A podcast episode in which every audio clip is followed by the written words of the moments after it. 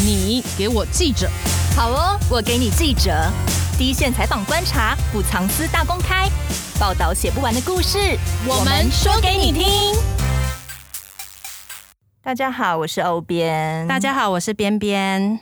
边边，你有在看政治新闻吗？哦，我觉得今天聊的话题真的是让我大概头很痛哈，头很痛，然后失眠了一天，才一天 被我抓到了。做新闻没有在看政治新闻，也也不是这么讲啦。我说不是没有看政治新闻，而是如果你真的要很透彻的了解那之间的角力，我觉得没有那么容易去了解。最近有一些我也看不懂的政治新闻啦。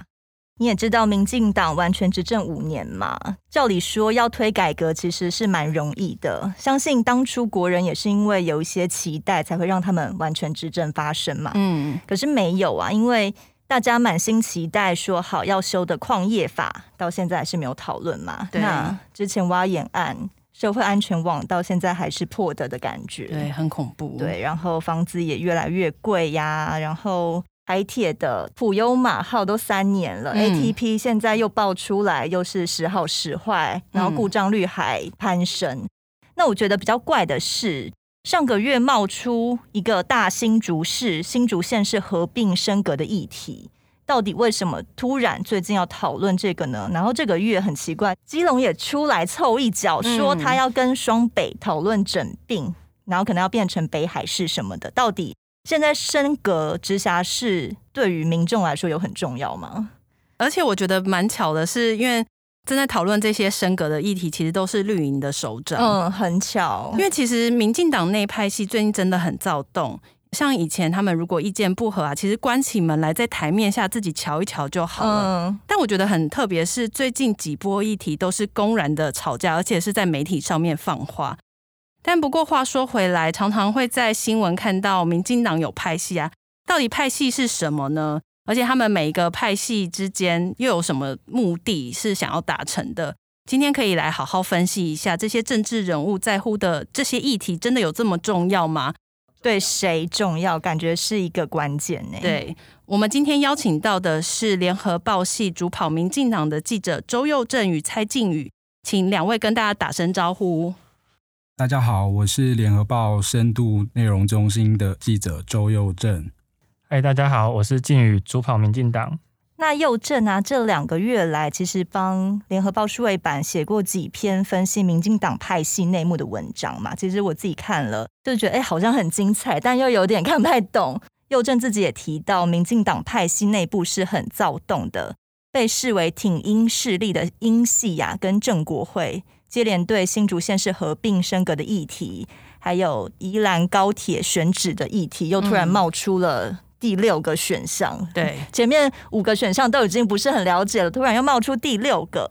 然后因为明年要县市长提名选举嘛，所以其实最近初选的议题也很热。那这几个议题，民进党都有点不太合哦，内部炮口对准的都是自家人。不管是他们内部或是外界猜测，就是英系啊或正国会背后的目的是要打苏贞昌跟新潮流。嗯、对，那到底这里面有什么故事呢？佑正可不可以说说你的观察？我先大概跟听众朋友讲一下那个民养派系粗略的大概怎么分这样。刚那个提到挺英势力，其实就是所谓的挺蔡英文这个英系。那还有另外一个叫正国会。英系跟正国会有什么差？英系就是以蔡英文为主。但是这个音系蛮特别，它不是由蔡英文本身成立，蔡英文本身是没有派系的，就不是自己一个掌门人号召说谁要支持我过来的概念吗？对，没错，就是说蔡英文他跟民养传统政治人物比较不一样，他不是出身于派系，哦，那他当了党主席之后，他也没有成立派系。只是说，因为他后来当了民进党党主席，然后他一路从二零一二、二零一六开始选举之后，党内渐渐有一群人很支持蔡英文，然后他们就自己集结起来，然后自己成立了一个英系，拥护他。那郑国会的话，他的精神领袖就是我们现在的那个立法院长尤喜坤。哦，是哦。对，那尤喜坤他是精神领袖，那精神领袖他当然就不是目前实际上在处理掌权的人。对。那现在正国会实际在掌权人就是我们之前的交通部长林佳龙哦，是哦，对对对，对，已经下放权力到中生代了吗？对对对，可以这样讲。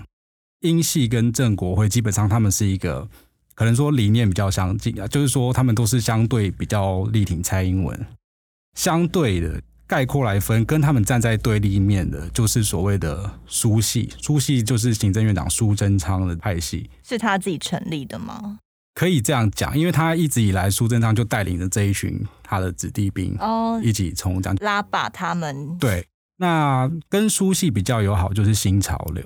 呃，新潮流跟苏系的关系是比较亲近的，嗯，对，就像刚刚正国会跟英系是比较亲近，所以我们常常会听到一个名词叫新苏，就是他们又合纵连横在一起。对对对对对，那这两个大的团体，他们基本上就是站在对立面，这样完全不合吗？倒不是说完全不合，但是就是说他们基本上因为政治有很多资源需要分配，不管是职务或者是什么预算等等。即便你是同一个政党，那里面有不同势力嘛，拉帮结派，因为你一个资源有限，那大家要竞争，那自然就会有一些合纵连横。顺着刚才右正讲的这个两大阵营呢，因为在民进党派系的势力版图上，传统上来说，最强的一个派系一直都是新潮流。哦，为什么它会这么强？新潮流的这个名称是他们当初党外的一个杂志的名称，就叫做新潮流杂志。从那个时候开始的话，他们在这边的人数来说就是最多的。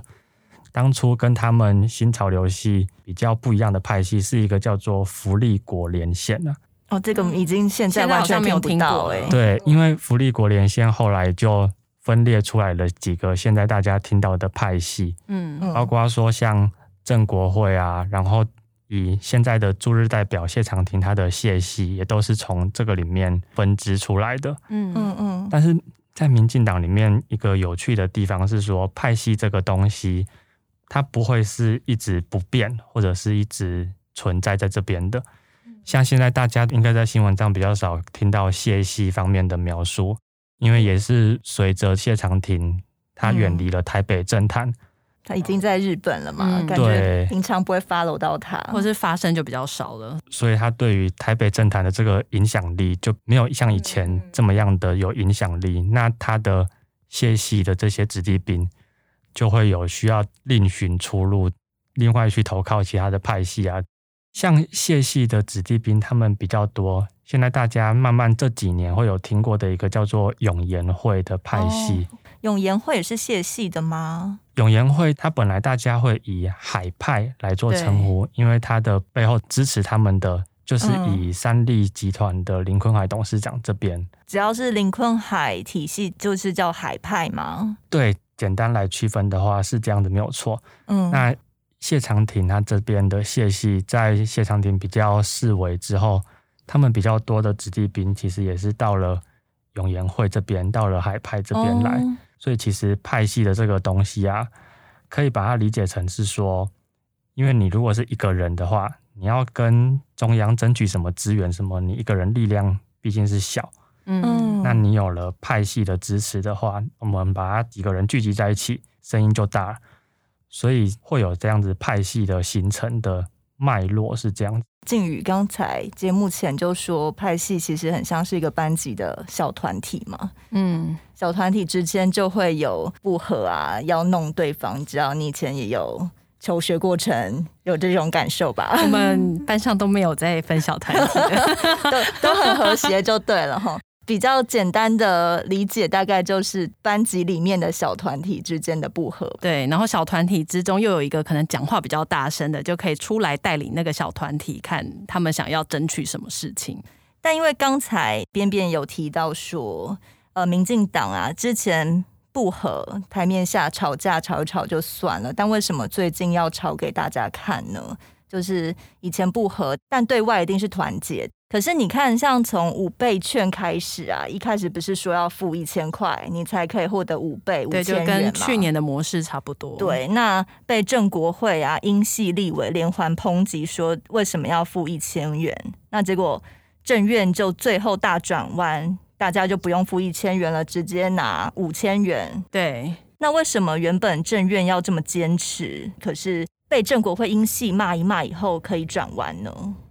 一开始在讲五倍券振兴措施的时候，大家都会说，为什么不干脆发现金，或者是发消费券？行政院一开始就觉得说，他想要用振兴券是全民参与式的这种概念，就是说我要先付出一千块，就等于我也帮助了这个受到疫情影响的这个消费市场。他其他的四千块再加进来的话，这个加成效果会比较大，这样刺激消费，这样。对对对对对。第一个争执点就是说，当初为什么不发现金？那其实一开始民进党就连民进党内也是有一些立委觉得是可以直接发现金，对。但是就像我刚刚谈的，就是说行政院觉得就是说你还是要有付出。那不过到了后来，民进党内逐渐统一一个共识啊，就是说我们就不要谈发现金这个事情，我们就是以振兴券的概念为主。振兴券后来又衍生出一个争议，就是说。那我到底要不要花一千块去再换五千块，还是说直接发五千元的消费券就好？这样子，行政院这边他觉得说你还是要先付一千块。那可是郑国会跟英系这边他们是派系，可他们是透过立委在发声。最主要组成的成分也是立委吗？其实都有，但是因为立委毕竟他是对政策会有直接的影响，嗯，他可以质询官员，然后他可以决定一些法案啊、预算等等，所以他对政策会有很大的影响力。因为立委是人民选出来，他在第一线接收民意的时候，他们会觉得说，因为受疫情影响是真的，各行各业都受到重创，然后他们觉得说，就直接发五千元的消费券就好。那这个还有一个背景啊，马政府都有发过消费券，是，那他是直接发嘛？虽然行政院都有一套说法，就是说可能是一些经济理论上的考量，可是其实政坛大家的揣测啊，就是说苏贞昌他就是不想要跟马英九一样，哦、就马英九做什么可能就不想要跟他一样，对，而且当初还被骂到臭头。对对对对对，嗯、行政院这个政策啊，一直到很后期，当初还是蛮坚持要用一千块去换五千块。嗯，那。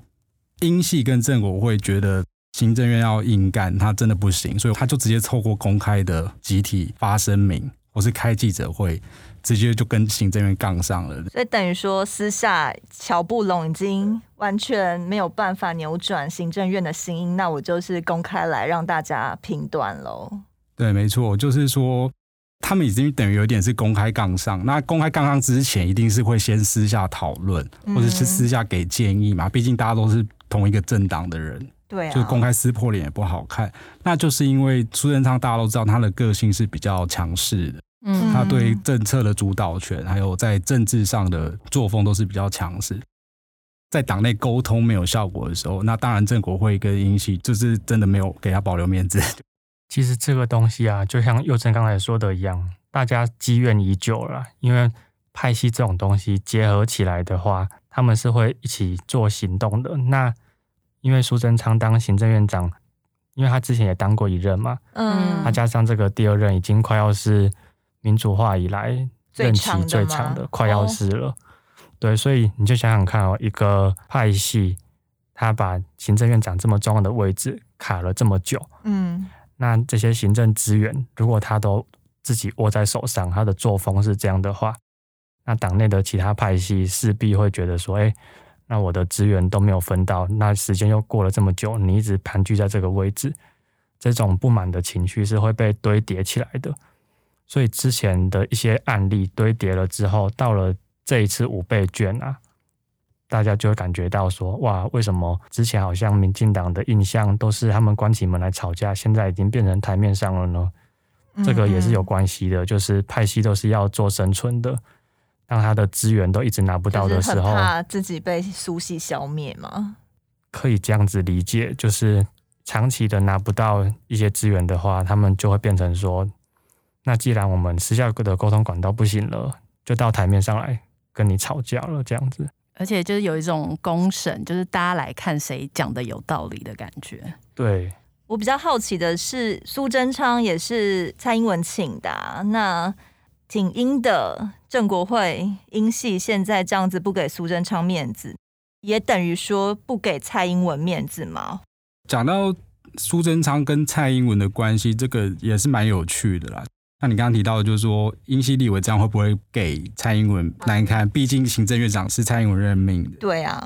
可是，在政治上来讲是这样，就是说听众朋友应该都知道，蔡英文跟苏贞昌以前是不太对盘的，不太对盘，现在又凑在一起。他们都不对盘嘛，那为什么后来蔡英文还是一直用苏贞昌？是因为蔡英文他比较专注在两岸国防跟外交的政策上，就是我们所谓的总统职权。对外嘛，对外的关系，蔡英文本身是对这方面是很专注，他也很有相对有兴趣，相对于内政的事务上，因为内政事务很复杂。内政事务就会扯到政治资源的分配，嗯，行政院长很重要的工作是在做这个事情。那可是这些事情，因为苏贞昌对政策很强势、很有主导性的人，虽然这样会引发党内一些站在他对立面的人反对他，可是因为他强势主导，另外一个角度来看，他就是把这些事情安排的很好嘛。蔡英文不想做的，我来，我帮你扛嘛。对，有一点这种感觉。嗯，所以我们大家在看。蔡英文跟苏贞昌的民调啊，就坊间的民调，一般来看，蔡英文的民调通常都会比苏贞昌高。比如说你讨厌政治论有谁，通常都会有苏贞昌，那蔡英文不一定啊，因为苏贞昌毕竟他就是实际在负责一些内政政策的人，所以如果有民怨，第一线我就会想到就是，哎、欸，是苏贞昌在搞鬼或干嘛的这样子。这样苏贞昌帮小英挡了很多箭的感觉，对对对，小英应该要感谢他吧，就是。因为有苏贞昌挡在前面，那至少我看起来民调还是高的。没错，你说的一点都没错。这两个人本来不合，但是因为我用了苏贞昌当行政院长之后，我发现就是说，哎，有一些民怨或者什么，他挡在第一线。他们现在有点像是鱼帮水，水帮鱼的关系。就是虽然这个人我讨厌他，但他对我有用，他还是有很多贡献啦。所以我就是至少在目前为止，他还可以做很多事。那我就先让他摆在这个位置。其实这个可以用一个坊间流传的一个故事啊，来描述蔡英文跟苏贞昌之间的关系啊。这故事是这样说：之前苏贞昌有一阵子在换一些国营事业的董事长的时候，嗯，那那一阵子的时候呢，蔡英文曾经有对某一两个人是让他想要表达一点他的看法。那其实行政院这边已经是做了定案了，嗯哼。那总统他亲自打电话给苏贞昌。要来了解看看这个事情是怎么样。那苏贞昌他其实有感觉说，总统可能未必会完全满意他的安排哦，所以他的做法呢，他没有接总统的电话。那他下一步他反而是去找了媒体，赶快把这个讯息赶快发布出去，这是盖棺论定，你没有办法反对，对，直接让他水到渠成了。但是呢，这个东西发布出去了之后，新闻媒体也出来了之后。其实总统府啊，蔡英文这边他也没有对外表达说他负面不喜欢这样安排的看法，这样，嗯，所以其实他是把内政这个的大权，在这个范围内，他是可以容许苏贞昌去做他自己满意的安排的。所以蔡英文即便不喜欢苏贞昌的一些做事风格，他也就隐忍下去了嘛，他没有任何管道可以。控制他底下的行政院长，请他往我想要的路走吗？我觉得是做某种程度的妥协，嗯，但是苏贞昌也没有到说，他也知道有一条底线在，他也不会去逾越了他真的行政院长以外的分际的事情了。目前讲，所以他们两个人是处于一种微妙的平衡的状态。那你们觉得这个底线大概是什么范围啊？比较是国内这种政治利益的分配啊的这些东西的话，蔡英文会比较倾向于充分授权给苏贞昌。但刚刚讲的那个国营事业人事任用权，他就完全没有想要在公布之前先跟总统报告。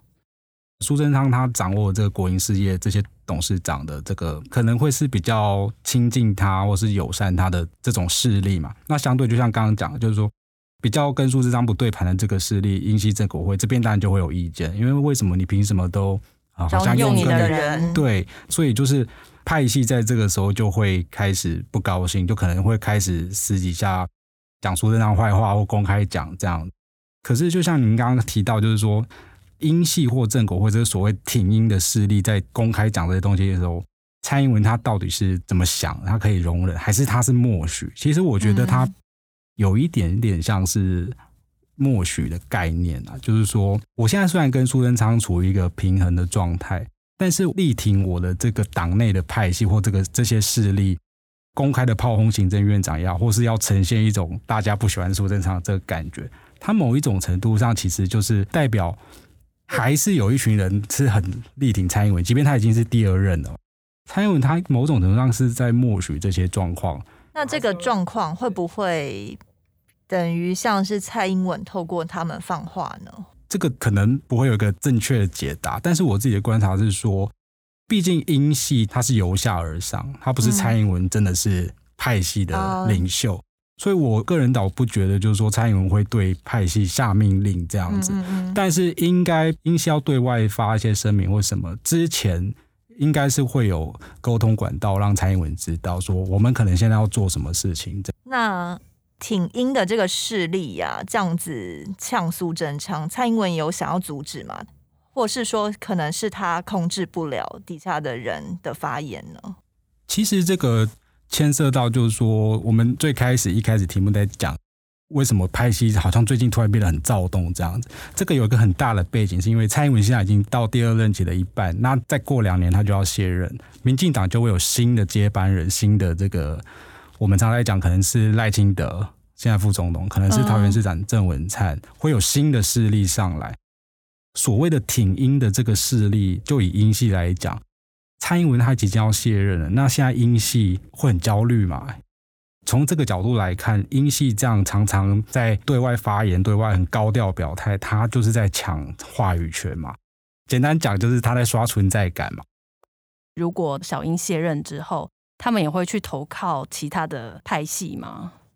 像譬如说，他们现在正在跟郑国会比较好，那他们会不会未来就挺郑国会出来的人？这个是另外一个很大的问题啊。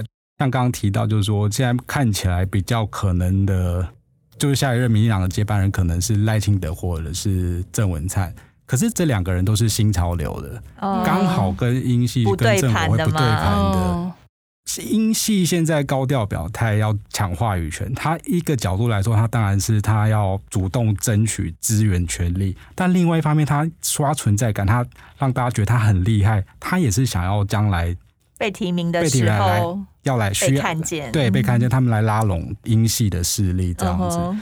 因为现在看起来就是挺英势力跟苏贞昌的势力两个比较抗衡嘛。先前提到的永延会呀、啊，谢系的这个势力呢，他是在旁边当第三者看吗？他们要参战吗？永延会他们是最近才把它成立成叫做永延会，有一个实体的一个派系这样子。哦，他们在之前的时候其实比较模糊、比较松散，所以泛称叫做海派。嗯，那在更早以前的话，永延会跟英系其实他们是系出同源哦，他们都是。等于是还没有分家前的概念，嗯、都是属于一群力挺蔡英文的立委政治人物们。所以现在永延会会比较喜欢英系吗？会比较挺蔡英文吗？他们目前的表态的话，这方面就比较少，因为像一些派系在做联合声明啊，其实比较少看到永延会。目前的话，永延会在政局上是相对中性一点的角色。不过，他们也的确慢慢的有成为一股民进党内的势力山头，所以永延会未来的走向啊、表态，也会是一个重点观察的指标。嗯、那这些派系里面呢、啊，就提到的英系、苏系、正国会、新潮流，还有永延会嘛，就我们都只听到这个派系，好像帮派的感觉，他们有比较主要的人物嘛，就是我们只要。看到这个人出来，我就知道他是在为谁讲话，有帮助吗？我们从名称上来看的话，因为它的组成本来就是依附着重要的政治人物而来的，像过去的谢系、苏系，这个大家一看就会很明白的知道说，谢系就是谢长廷，嗯，苏系就是苏贞昌，嗯，那郑国辉大家又称为他们叫游系嘛，这个也看得出来说。过去是以游锡堃为首，像新潮流的话，他们在过去的时候是有四位比较重要的，叫做新潮流四大天王啊，是林浊水、洪启昌、吴乃仁，还有邱毅仁。邱毅仁就是之前常会露出神秘微笑的那位邱毅仁，这样子。哎，但这几个人现在基本上已经声量比较小了耶，不太会出现在台面上了吧？年纪都也蛮大了，是吗？对啊，他们那个派系的掌门人啊，像尤喜坤啊，他们也很多都已经比较是精神领袖的样子，比较已经没有在第一线，所以大家也才会一直说苏贞昌是真的还在穷穷穷啊。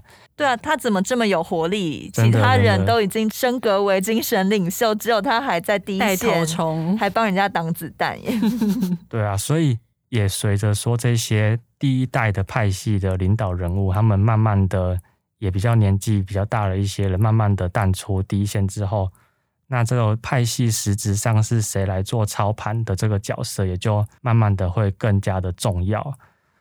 那像郑国会的话，是有比较一个明显的一个中生代的共主，就是林佳龙嘛。但林佳龙已经下台了，他还有声量吗？大家还会关注他吗？对，所以像他也成立了一个光和基金会啊，就是持续在政坛中有在走动啊。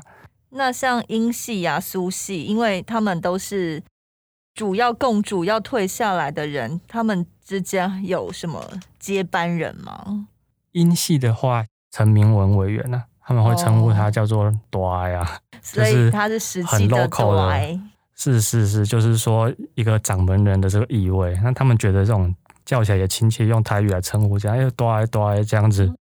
那苏系呢？苏系就比较有趣的地方是，目前大家也是在说，如果苏贞昌他这个院长的位置退下来了之后，苏系该何去何从呢？因为目前看起来也比较没有一个。强而有力，又是有在任比较高职位公职这样子的资历的一个接下来掌门人的这样的角色，所以苏贞昌现在还在撑着要，我怎么觉得冲出来？苏贞昌听起来有点辛苦啊，因为 底下的人还没有起来，还没有长大，我必须挡着。对 对啊，不过因为他们跟新潮流是比较策略上的做结盟嘛，目前的新苏系。嗯，所以其实如果说让他下来之后，大家也是在评估是不是这个未来苏系会跟新潮流有更紧密的结合呢？这个也是大家在观察的一个方向啊。那新潮流前面四大天王下来了以后，有接班人吗？他们现在的话，过去的有一个比较大炮的立委段宜康嘛，嗯，他虽然没有当立委了。但是，一些派系的东西，他还是会做一些比较，是带着大家一起来讨论这样的一个方向。呃，为什么好像看起来只有苏系，就是好像苏贞昌永远不能退休，他还是要继续领导？他、嗯、其实可能底下的人是不是还不成气候怎么样？这个是一个问题。那还有另外一个点，比如说那个曾国辉，他的精神领袖是游喜坤，那现在实职的掌门人是林佳龙。就等于他们有一点像有两个老大的味道，嗯，对。那其他拍戏也都类似。那新潮流，比如说刚靖宇有提到段以康，嗯，那其实像郑文灿也是实质上是主导者之一啦。嗯，也就是说，每一个拍戏里面还是会有两三个领导势力这样。那苏系一直都没有，就是大家之前在政坛上都讲民党派系都会有一个有有点像笑话的东西，就是说。反正其他派系都有好几个老，他就只有苏系只有一个老大。嗯，他因为苏贞昌太强势了，他就是从年轻到老都很强势，所以他只能有一个老大，他不会有其他老大。他的子弟兵就是都比较像是乖宝宝学生型的。苏贞昌没有特别喜欢谁嘛？之前大家有在说新北市新庄区的立委吴炳瑞嘛？哦，有一度传出被大家说是苏贞昌的大弟子这样啊。不过二零一八年民进党要决定谁选新北市的时候。本来吴炳瑞是积极的在争取啊，嗯，但是呢，最后还是民调上决定出来，还是苏贞昌最强，所以还是由苏贞昌出来选。那大家看这个东西会说啊，那徒弟到最后还是被师傅干掉了，干掉了，师傅还是拿去选了，这样子，对，徒弟会伤心吧？对，有因此而有一点点心生嫌隙吗？这个应该是不至于，但是 我想说，刚才停顿了一秒。而且刚有提到郑文灿嘛，为什么郑文灿会被拱为太子呢？就是这算是一个美称吗？还是其实就是调侃他？其实如果去往更前面看的话，太子这个名字一开始是在称呼赖清德的哦。哦，但赖清德已经被迫退位嘛，已经不红了。更早以前的时候，蔡英文选上了，那新潮流当时赖清德的声势非常强的时候。大家会觉得赖清德就是蔡英文之后的下一任的接班人，嗯，所以习惯用太子来做称呼他。网络乡民也也这样的称呼嘛。对对对，当初赖清德上来台北接行政院长的时候，在 PTT 乡民他们也是戏称说太子要上来逼宫了啊，这样。但是赖清德他在院长的时候也当的不久，也只当了一年多的时间。嗯，那他因为在施政到后来的时候，也出现了一些争议嘛。所以渐渐的光环比较有点退下来了之后，与此同时，郑文灿在桃园反而是做的口碑不错，这样子，嗯，所以慢慢的太子这个东西也变成说转移到了郑文灿的头上来。通常被叫做太子的，就会比较有挑战总统的感觉吗？有这个意味哦。那有太子的话，会有其他阿哥吗？以海派永延会来说的话。嗯台南的王定宇委员嘛，嗯，他也经常在三立上面上节目，就是固定来宾，在海派里面其实是有一定的分量的。大家在称呼上的话，也会用海派的大阿哥啊这样来做形容他。刚提到郑文灿，他太子会不会其他阿哥？那个应该就是一个将来谁可能跟他竞争这个意味啊。那当然最明显就是这个赖清德嘛，就是他们系出。同样都是新潮流系赖清德，那赖清德现在是副总统，因为我们通常都会讲说副总统就是无声的副手，这样看起来他现在比较低调。那不过其实赖清德的政治能量应该还是蛮强的，就是说将来赖清德跟郑文灿要竞争的时候，应该也是会蛮精彩的。那与他们同一个等级的，当然就是郑国会的林家龙，嗯，对，就是像刚刚静宇有提到，虽然说他现在就是。暂时没有当官，可是他也是在等待机会了。像他最近被传说他要选新北市、台北市长，都有人点名他是不是可以代表民进党出来挑战。不管他是不是选举，或者是说之后还有没有可能进入行政团队当任何的职位，他也是都还有机会。就等于说，现在民进党看起来的新的一个接班梯队的态势，就是郑文灿、赖清德跟林佳龙。接下来两年会应该就会蛮精彩的。所以接班有需要先站稳县市首长，再接着往上挑战吗？还是我可以林佳龙现在已经没有声量了，然后突然就说那我来选总统，有可能吗？基本上就是说，政治人物他要有一定的民意基础，或者是说他声量要一直维持，基本上他还是要有一个。不管他是当政务官，或者是他透过选举去参选到明代或县市长也好，基本上还是要有一个实职的职务在。他不管发言也好，外界对他的关注才会比较高。这样子，就还是要有实质的政绩，你才有支持力，让你再往上爬吗？对，比如说我们林佳龙在当交通部长的时候，他的言行举止都很重要。他对任何议题发言，大家就会说：“哎，交通部长林佳龙表示怎么样？”比如说，现在一些时事议题，记者可能很少会去采访他，就是说前交通部长，对对对，他就变成他相对在媒体曝光，呃，一些声量上来讲就会降低。那回到一开始节目有提到的比较怪怪的政治新闻，就是为什么最近要在炒县市合并的议题啊？对，呃，因为一开始会讨论到这个议题，是因为新竹市跟新竹县想要合并嘛。就除了这个之外，其实彰化也有开始在提这个，因为如果以人口具体的对条件来讲，其实彰化应该是也蛮有机会的。嗯，只是我就不解说，哎，原来后来基隆也跳出来了，现在搞得好像是每一个县市都很想要争取一个更好的晋升的机会。不是，后来就有网友拿出那个日治时期的地图嘛，不然台湾就划分成以前那个样子。大家都是直辖市啊，就也没有什么好争的。嗯，对，都已经有六都六个直辖市了，台湾还缺直辖市嘛？那为什么新竹市长林志坚、基隆市长林佑昌他们也都当了快七年的市长，突然才想到，哎对，我们应该要升格哦，这样子对。我的选民选民比较好，真的吗？那为什么之前没有想到这件事呢？其实以新竹来说的话，新竹要不要升格或是合并的问题，这个讨论其实一直都有。这个在一二十年前，嗯，当时的新竹县长的时候，他们其实都有相关的讨论。那以新竹市来说，它最显而易见的问题就是，依照我们目前的财政划分法。非直辖市跟直辖市，它能拿到的财政的预算是差非常多的。那我们知道竹科因为在新竹市的关系，嗯，所以新竹市每年是可以上缴中央非常多的税的。但是因为它不是直辖市的关系，所以它缴了这么多的税，但是它真的分到的中央统筹分配款却又不如其他的直辖市。嗯，这个对于新竹市民来说，当然是会觉得一种不公平的地方了。嗯哼，所以。那最近会被大家觉得比较说，哎，这个林志坚这个时候提出来，好像动机不太单纯的地方，嗯、当然就是说，因为我们现在的县市首长只能连任一次，嗯，那林志坚已经当到第二任了，嗯，但是，一旦跟新竹县合并一起升格了之后呢，那这样子之前的届期势必是不算的，嗯，他就可以再当下去，他就可以再参选了，嗯哼，对，所以。外界会质疑说，这样子是不是因人设事嘛？就是说，你过去都不提，你这个时候来提，是因为你还想要在新竹继续的来参选，所以才提的这个方法来作为你继续在新竹的解套，没有错。所以在这个时间提，大家就会比较有所质疑了。那所以林佑昌也差不多的概念嘛？我觉得他们的共通点都在于说。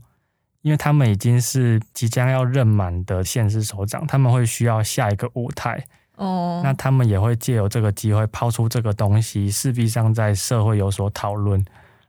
其实对于他们来说，会是一种曝光的机会啊。嗯，其实靖宇讲的都是比较光明面的这个东西。对，就是说，当然就客观上来看，就是他们任期满了，他就像靖宇讲，他政治人物需要有政治舞台，他会开始盘算他的下一步。除了呃这个民选的首长之外，入阁就是进入行政团队，比如说当什么什么部长，当然都是一个重要的管道。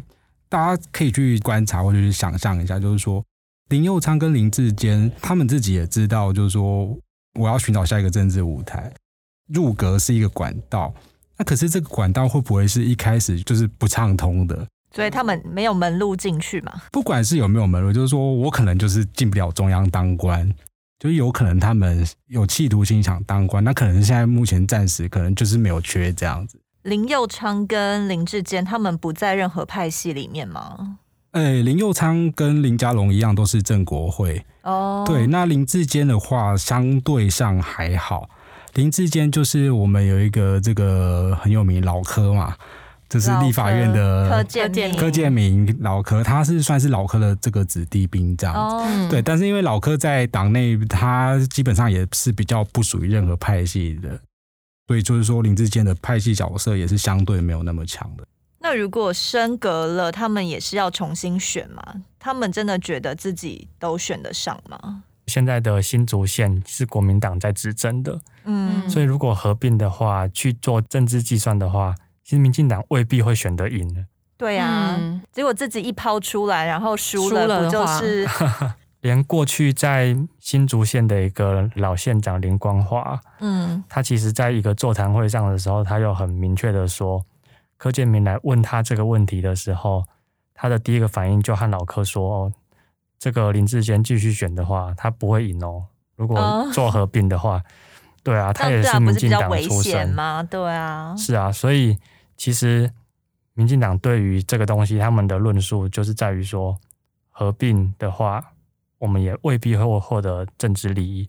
嗯，但是外界的看法当然会跟民进党不一样。外界当然会觉得说，你们就是已经经过了综合的考量之后，觉得这样子是对林志坚最有利的一个决定哦，才选在这个时候抛出来的。所以林佑昌也是嘛，他只要。台北汐止合并成大台北市，或是基隆跟新北市几个北海岸地区形成北海市的话，他真的有把握选得上吗？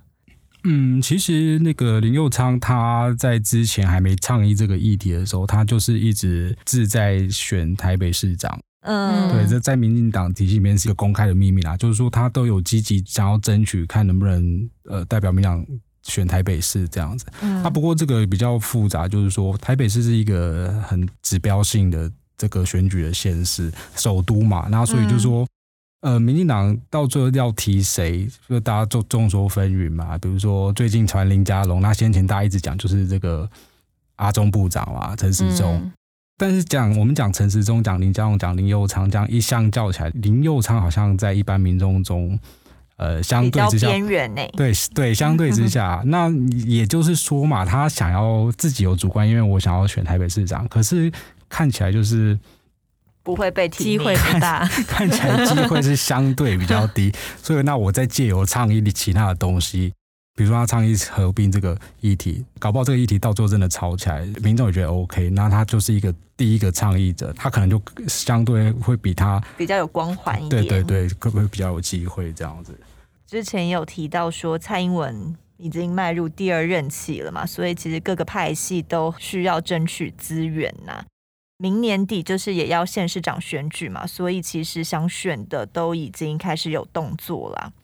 不过右政的一篇文章也有提到说，一个民进党内的人士就是不具名，说派系其实最终的目的是为了抢话语权、壮大势力嘛。可是这样子的生态真的是好的吗？不知道你们怎么看呢？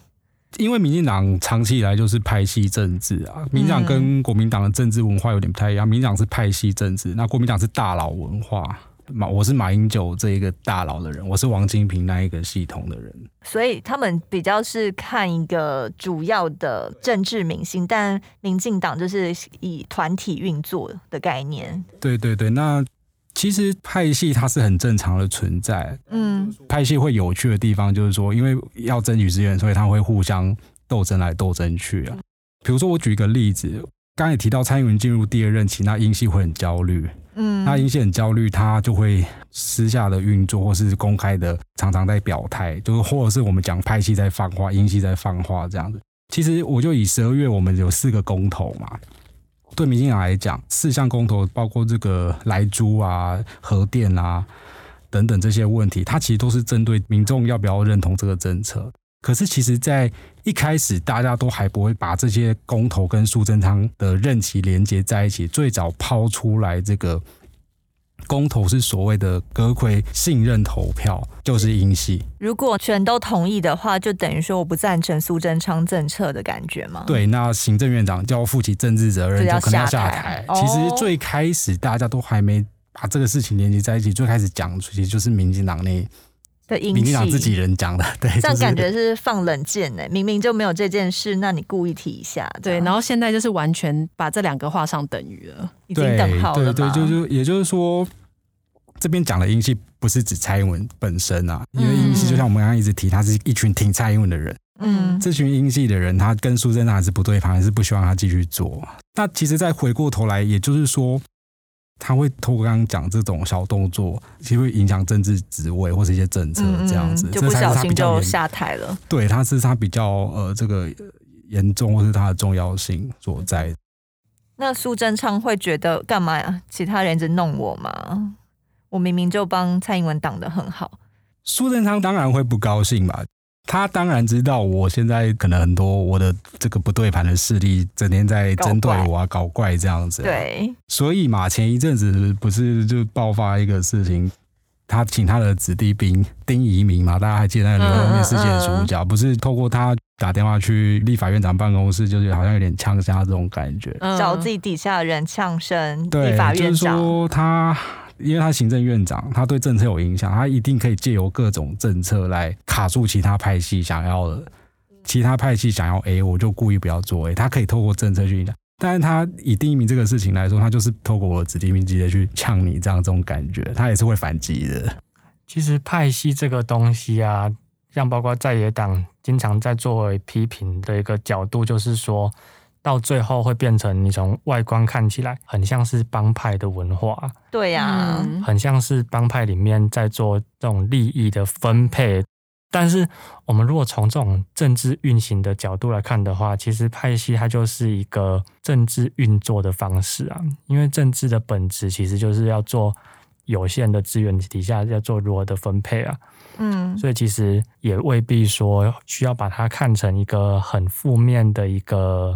象征这样，嗯，对，只是以现在来说的话，这种吵架都已经到了台面上了。那对于民众来说的，派系之间又在做这种政治分赃，一定就是的口水仗。对对，这种也是很难免的，因为这种外观看起来的确就是这个样子嘛。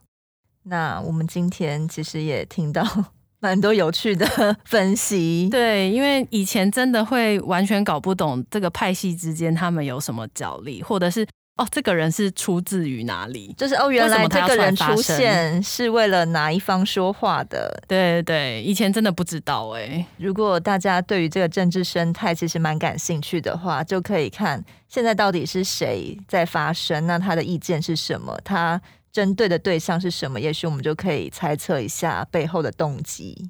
如果大家想要看更多的报道，都可以到联合报数位版。